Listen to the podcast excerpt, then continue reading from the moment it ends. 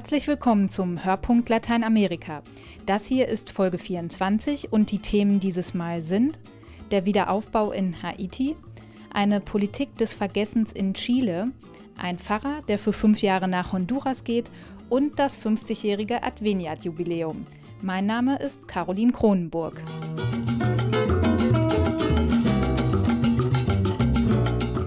Adveniat-Mitarbeiterin Margit Wichelmann kommt gerade aus Haiti zurück. Ich habe mit der Länderreferentin über den Stand der Wiederaufbauarbeiten und ihre persönlichen Erfahrungen gesprochen. Frau Wichelmann, was war der Grund für Ihre Reise? Gerade in der Zeit nach dem Erdbeben ist es besonders wichtig, den Kontakt mit unseren Partnern vor Ort zu halten. Und das geht am besten, wenn man vor Ort ist, wenn man die Gelegenheit hat, persönlich mit den Projektpartnern zu sprechen. Das war auch deshalb Ziel der Reise. Ich habe mir einige Projekte angeschaut, habe das Gespräch gesucht, habe versucht herauszuhören, was gerade für die Haitianer am wichtigsten ist. Und wir haben zudem uns mit Vertretern der Kirche getroffen, um mit ihnen gemeinsam zu schauen, wie der Wiederaufbauprozess jetzt ganz konkret vorangehen kann.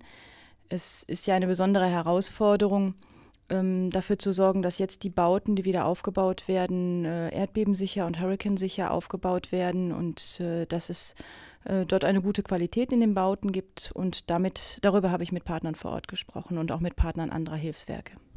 In den deutschen Medien wird immer wieder berichtet, dass der Wiederaufbau in Haiti nur schleppend vorangeht.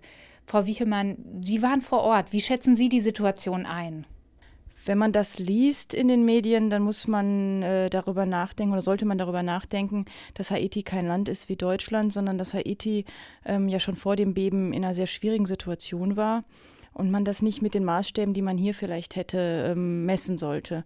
Ich habe das Gefühl gehabt, als ich jetzt in Haiti war, dass sich sehr wohl schon was getan hat dass äh, einige oder etliche Sachen, die ich äh, vor, vor sechs Monaten, als ich das letzte Mal dort gewesen bin, noch in Ruinen gesehen habe, mittlerweile geräumt worden sind, dass es erste Wiederaufbauprojekte auch gibt, dass viele Menschen auch in die äh, Zelte zurückgehen, äh, in die ihre Häuser zurückkehren konnten, die Zelte verlassen konnten. Also es hat sich schon was getan. Aber ähm, es ist nicht das, was wir uns in Deutschland vorstellen, wie es aussehen sollte ein Jahr nach dem Beben. Natürlich nicht. Und da ist noch viel zu tun. Aber ich glaube, dass es ganz wichtig ist, auch als Hilfswerk und als diejenigen, die Haiti unterstützen wollen, ähm, das Tempo der Haitianer mitzugehen und nicht ähm, nur die eigenen Maßstäbe, die man aus dem eigenen Land kennt, anzulegen. Sie arbeiten für das Lateinamerika-Hilfswerk Adveniat. Welche Projekte unterstützen Sie vor Ort? Wir unterstützen äh, ganz allgemein die Kirche in Haiti, die katholische Kirche, also alle Projekte, äh, die die Kirche dort durchführt, um den Menschen beiseite zu stehen. Und das können Projekte ganz unterschiedlicher Art sein. Wir unterstützen Bauprojekte natürlich, ähm, die es den Menschen ermöglicht, ihren Glauben zu leben, sich zu treffen, gemeinsam Projekte auf den Weg zu bringen. Wir unterstützen aber auch viele Bildungsmaßnahmen. Wir haben gerade jetzt nach dem Erdbeben Übergangslösungen unterstützt. Ähm, wir haben die Schulen unterstützt. Sehr viele Schulen in Haiti sind in katholischer Trägerschaft. Wir haben Projekte gehabt, wo es um die Begleitung von Cholera-Kranken ging. Also ein ganz breites Spektrum von Projekten. Und äh, so haben wir zum Beispiel auch ein Projekt unterstützt, wo Schulbänke angeschafft werden mussten. Ähm, ganz viele für die Schulen, die im Erdbeben zerstört worden sind.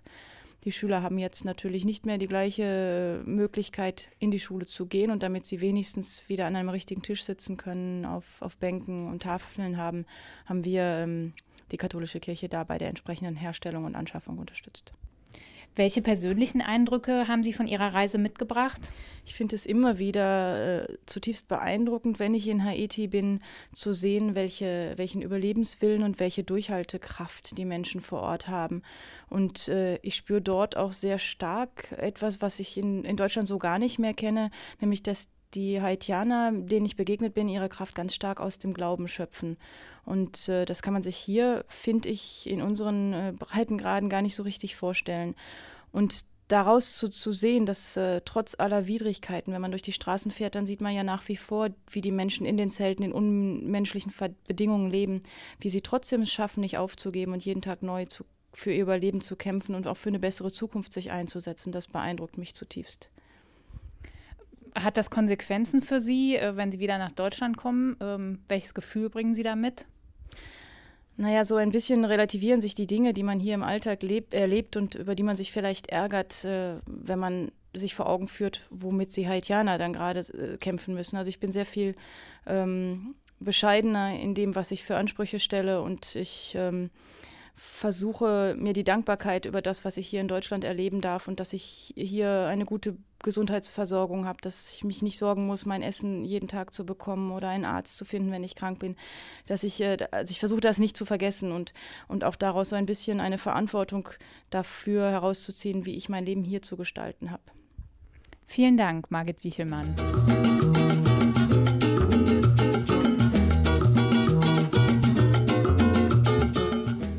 Am 11. September 1973 putschten in Chile rechtsgerichtete Militärs gegen die Regierung von Salvador Allende. Die neuen Machthaber verletzten systematisch die Menschenrechte. Zehntausende Oppositionelle wurden verfolgt, gefangen genommen und gefoltert. Viele verschwanden für immer. Zu denjenigen, die sich damals aktiv für die Verfolgten einsetzten, gehörte der aus Deutschland stammende evangelisch-lutherische Bischof Helmut Frenz. Mein Kollege Thomas Völkner hat sich mit dem Kirchenmann und Menschenrechtsaktivisten unterhalten. Helmut Frenz ist empört. Der Mann, der 1965 nach Chile kam, um als Pastor der kleinen evangelischen Gemeinde von Concepción Dienst zu tun und der ab 1973 in Santiago zahlreichen Verfolgten zur Flucht verhalf, beklagt die Haltung des offiziellen Chile. Frenz stellt fest, dass es keine konsequente Aufarbeitung der Menschenrechtsverletzungen gibt, dass sogar einige Haupttäter nicht angeklagt wurden und heute teilweise öffentliche Ämter bekleiden. Man verfolgt in Chile eine Politik des Vergessens, eine Politik des Schlusspunktes, eine Politik der Straflosigkeit auch. Wir dürfen nicht vergessen, schon gar nicht offiziell, sondern wir müssen bewusst anpacken, müssen die Vergangenheit bewerten und daraus auch Konsequenzen ziehen. Helmut Frenz hat seine Erinnerungen an die Zeit in Chile veröffentlicht unter dem Titel Und ich weiche nicht zurück. Dieser Halbsatz aus dem alttestamentarischen Buch Jesaja bringt seine Haltung auf den Punkt. Sie hat ihn sogar bis ins Amtszimmer von Pinochet geführt. Gemeinsam mit dem katholischen Bischof Fernando Ariztía präsentierte Frenz dem obersten General einen Schriftsatz, der die systematische Folter in Chile dokumentierte. Etwas Verblüffendes geschah. Pinochet stritt die Anschuldigungen nicht ab, sondern rechtfertigte sogar den massiven Einsatz der Folter. Diese Begegnung auf höchster Ebene ist jedoch nur ein Aspekt der Arbeit von Helmut Frenz und nur eine, wenn auch zentrale Episode in seinem Buch. Mit großer Spannung kann man nachlesen, wie der Pfarrer in der extrem aufgeladenen politischen Situation sofort in eine Ecke gestellt wurde, als er begann, sich für die Entrechteten einzusetzen. Das Wort vom roten Pastor machte die Runde.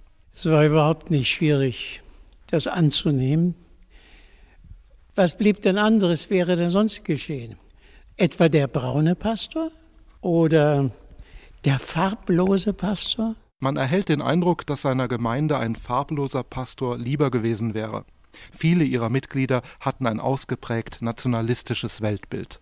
Man erwartete zumindest einen deutschtümelnden Pastor, einen vaterländischen Pastor, ja, und einer, der Verständnis hat für die Schmach, die wir Deutschen erlitten haben nach dem Zweiten Krieg. Schmach, alles das in Anführungsstrichen natürlich. Wenn der heute 78-jährige Frenz über seine damalige Gemeinde spricht, dann klingt das ambivalent. Einerseits folgten ihm die meisten, als er versuchte, frischen Wind in die Gemeinde zu bringen, etwa indem er den Konfirmandenunterricht in spanischer Sprache erteilte, indem er sich dafür einsetzte, dass das deutsche Krankenhaus für die chilenischen Nachbarn geöffnet wurde. Bei den darauf folgenden Schritten wurde es schon schwieriger als es um praktische Hilfe für eine Gruppe von Landbesetzern ging, als es um Projekte ging, die von der sozialistischen Regierung angestoßen wurden, da versagten viele ihre Unterstützung. Allzu sehr dachte man in Kategorien der Konfrontation, einer Konfrontation, die überall in Chile zutage trat. Das wurde auch deutlich, als sich viele Gemeindemitglieder offen gegen Helmut Frenz und seiner Flüchtlingshilfe stellten. In manchen Fällen kam das erst Jahrzehnte später heraus. Ich habe ja die dritte Entschädigungskommission in Chile geleitet, jetzt vor vier Jahren noch. Wenn ich dann plötzlich in den Anklageschriften, die da sind, plötzlich Namen meiner Gemeindemitglieder finde.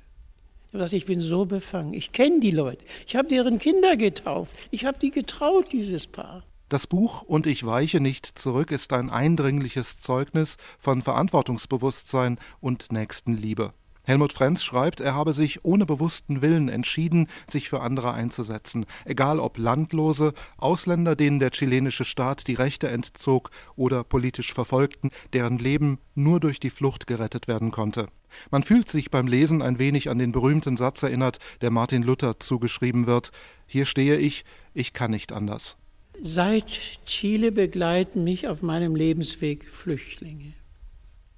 Einmal mit Flüchtlingen, immer mit Flüchtlingen.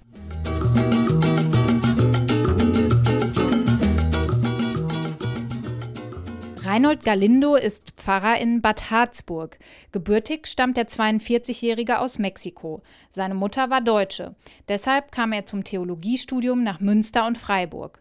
Im Herbst dieses Jahres bricht er aber für fünf Jahre nach Honduras auf. Ich habe mit dem engagierten Pfarrer über seine künftige Aufgabe, die Situation in Honduras und seine Motivation gesprochen. Herr Galindo, Sie sind Priester des Bistums Hildesheim. Ihr Bischof hat Sie jetzt für fünf Jahre freigestellt, damit Sie in Honduras arbeiten können. Was machen Sie denn da genau? Ich werde dort als Seelsorger arbeiten in einem Kinderdorf, ähm, das für 500 Kinder ausgelegt ist und auch Jugendliche, junge Erwachsene. Ähm, dort werde ich zuständig sein mit anderen Mitarbeitern für die religiöse Erziehung. Sie kennen Honduras sehr gut, weil Sie dort schon einmal vier Jahre gelebt und gearbeitet haben. Was sind die größten Probleme des Landes? Also zuallererst denke ich mal, ist die, äh, schlechte, das schlechte Bildungssystem im Land, das ähm, ja, sei es auf schulischer oder universitärer Ebene, dort der Unterricht äh, sehr, sehr oft ausfällt, weil Lehrkräfte gerne streiken. Und ähm, das ist das eine. Das andere ist die Lehrkräfte selbst, die auch nicht, sage ich mal, äh, so einen Bildungsstand haben, äh, dass sie dann auch optimal dann den Lehrstoff dann weitergeben können. Und das ist, sagen wir mal so, was, was die Bildung im Land angeht. Und äh, des Weiteren ist natürlich die Korruption auf politischer und auch wirtschaftlicher Ebene, also Vetternwirtschaft auch, ähm, wobei dann das, äh, das Reichtum des Landes sich natürlich auch nur auf wenigen Schultern verteilt und dann das Gros, die Mehrheit dann unter Not leiden muss. Welche Rolle hat denn die katholische Kirche in Honduras auf dem Weg zu einer gerechteren Gesellschaft und was können Sie als Pfarrer tun? Ich für meine Seite, denke ich, kann ich ähm, im besten der Fälle ähm, Bewusstseinsbildung treiben. Gerade dann, weil ich gerade mit äh, heranwachsender Generation ja arbeite, ihnen so ein Bewusstsein dann auch dann nahelege des, der, ja, der christlichen Werte natürlich, die sich dann natürlich auch auswirken muss äh, ins Alltagsleben. Was die katholische Kirche als Institution als Ganze tun kann, denke ich, ist ähm, natürlich weitaus äh, folgenreicher, dadurch, dass sie als Institution ähm, die glaubwürdigste unter der Bevölkerung ist. Ähm, und äh, da denke ich, können dann auch ähm, in, in einem, im politischen Dialog dann auch äh, Weichen gestellt werden, sage ich mal, damit auch äh, dort Entscheidungen getroffen werden, die dann auch mehr zum Wohl der Bevölkerung als das nur einige profitieren könnten, getragen, äh, entschieden werden können. Als Priester stehen Sie an der Seite der armen und benachteiligten Menschen in Honduras. Ähm, für viele sind Sie sicher ein unbequemer Mensch. Hatte Ihr Engagement schon einmal negative Konsequenzen? Also sind Sie schon mal bedroht worden? Also als jetzt ähm, in meinem Beruf als Priester nicht, ähm, aber sagen wir so als Zivilperson schon natürlich, dass ich äh, aufgrund dieser ganzen äh, Gewaltbereitschaft im, auch im Alltagsleben äh, zu jeder Tageszeit, da brauchen wir noch nicht mal an Nachtstunden zu denken, auch am helllichten Tage ich natürlich auch ab und zu schon mal überfallen worden bin. Und trotzdem gehen Sie wieder nach Honduras. Aus welcher Motivation heraus? Ich denke, das ist eine Frage der Berufung, ähm, wo ich so in, in, meinem Herzen und auch nach meinem Glauben äh, erfahre, dass äh, ich dort äh, meine Berufung gefunden habe. Und bei all den Widrigkeiten, das stimmt, ich denke dennoch, dass ich dort äh, für mich ein, ein sinn, sinnvolleres Leben dann führen kann.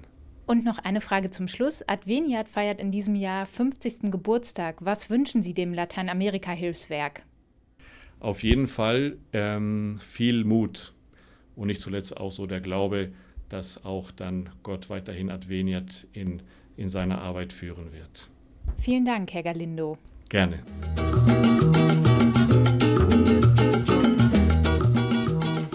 Adveniat feiert in diesem Jahr seinen 50. Geburtstag. Hilde Regenita sprach mit Geschäftsführer Prälat Bernd Klaschka über fünf ereignisreiche Jahrzehnte, die aktuelle Situation in Lateinamerika und die Herausforderungen für die Zukunft. 50 Jahre Wirken der Kirche in Lateinamerika, 50 Jahre Zeugnis lateinamerikanischer Wirklichkeit in der deutschen Kirche. Dafür steht das katholische Hilfswerk Adveniat seit nunmehr einem halben Jahrhundert. Warum Adveniat überhaupt Adveniat heißt, das erklärt sich im Motto der Jubiläumsaktion. Das Motto der diesjährigen Aktion lautet Adveniat Regnum Tuum. Das ist eine Bitte aus dem Vaterunser, dem Gebet, das Jesus uns selbst gelehrt hat. Zu Deutsch heißt es Dein Reich komme. Es geht also in der Aktion darum, Orte zu finden, Menschen zu finden, wo das, was die Bibel mit Reich Gottes beschreibt, erfahrbar wird, sichtbar wird. Die Bibel beschreibt das Reich Gottes als Anwesenheit von Gerechtigkeit, Frieden, Freiheit und wo Menschen sich im Namen Gottes oder im Namen Jesu versammeln. Das hat dann eine Auswirkung auf das alltägliche Leben. Soweit Adveniat Geschäftsführer Prälat Bernd Klaschka. Er ist überzeugt. Im Rückblick auf die vergangenen fünf Jahrzehnte zeigt sich, wie lohnenswert der Einsatz der katholischen Kirche in Lateinamerika war. Schließlich hat die Arbeit so vieler Laien und Geistlicher geholfen, das Leben der Leute nachhaltig zu verändern. Ich stelle fest, dass es viele Initiativen gegeben hat in den vergangenen 50 Jahren, die die Menschen begleitet haben, dass sie ein menschenwürdigeres Leben haben. Darum geht es auch im letzten. Ein Leben, wie es Gott mehr gefällt als den Menschen, nämlich dass er menschenwürdig leben kann. Es gibt hier Menschen, die sind solidarisch. Es gibt Menschen, die suchen nach Wegen, ihre Gesundheit, ihren Körper besser zu leben und äh, sie suchen in Gemeinschaft auch nach Wegen, um solidarisch zu sein und zum Beispiel die Landverhältnisse, insbesondere was die Landkonflikte betrifft. Landkonflikte, wie es sie auf dem gesamten Kontinent bis heute gibt. Konflikte zwischen Großgrundbesitzern und Kleinbauern. Prälat Klaschka hat gerade wieder mit Betroffenen gesprochen bei einer Reise in den armen Nordosten Brasiliens. Sein Eindruck? Den Menschen hier geht es besser als noch vor 10, 15 Jahren, auch und gerade dank der kirchlichen Arbeit. Überhaupt ist in Lateinamerika vieles in Bewegung, aber natürlich ist auch einiges schwieriger geworden. Ein Stichwort ist die Anwesenheit sehr vieler und auch zahlenmäßig starker Gruppen der Pfingstkirchen oder der evangelikalen Kirchen. Das ist also eine starke Veränderung, die auch Auswirkungen hat auf gesellschaftliches und politisches und wirtschaftliches Leben. Die besondere Herausforderung für die katholische Kirche ist also auch in Lateinamerika, angesichts tiefgreifender Umwandlungsprozesse Antworten und Orientierung zu bieten. Vor diesem Hintergrund wünscht sich Prälat Klaschka, dass der Prozess der Veränderung wirklich den Menschen in den Mittelpunkt nimmt so wie Johannes Paul II. gesagt hat, der Weg der Kirche ist der Mensch, dass der Mensch menschenwürdiger leben kann. Angesichts auch der Veränderungen hier in der Kirche und in der Gesellschaft Lateinamerikas muss man feststellen, dass viele Menschen auch auf der Strecke bleiben, insbesondere wieder die Schwachen, wieder die Armen. Die Schere zwischen arm und reich, Sie geht auch in den Ländern Lateinamerikas immer weiter auseinander. Und deswegen hat auch Adveniat in Rücksprache mit den Partnern in Lateinamerika, in der Kirche in Lateinamerika, ein Kriterium für die Projektförderung entwickelt, das sich deutlich an den Armen orientiert, die Armenorientierung, damit diese Menschen begleitet werden. Andererseits ist Lateinamerika ein sehr junger Kontinent. Ob es nun um Mexiko geht, um mittelamerikanische Staaten wie zum Beispiel Honduras oder El Salvador oder auch um Brasilien. Was mir auch der Bischof, der Erzbischof von Fortaleza gesagt hat, eine Option für die Jugend ist notwendig. Auch die haben wir gefällt äh, bei Adveniat, insbesondere Initiativen in der Jugendpastoral und in der Jugendförderung zu unterstützen. Das ist also ein Weg für die Zukunft und Jugend ist ja Zukunft. Alle Termine zum Adveniat-Jubiläum finden Sie auf adveniat.de. Und zum 50. Geburtstag gibt es auf der Internetseite auch eine Mitmachaktion.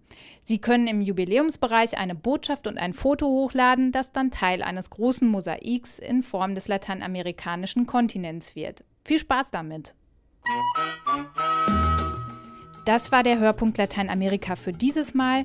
Vielen Dank an Roman Krupp, Hilde Regenita und Thomas Völkner für ihre Mitarbeit an dieser Folge. Mein Name ist Caroline Kronenburg. Tschüss!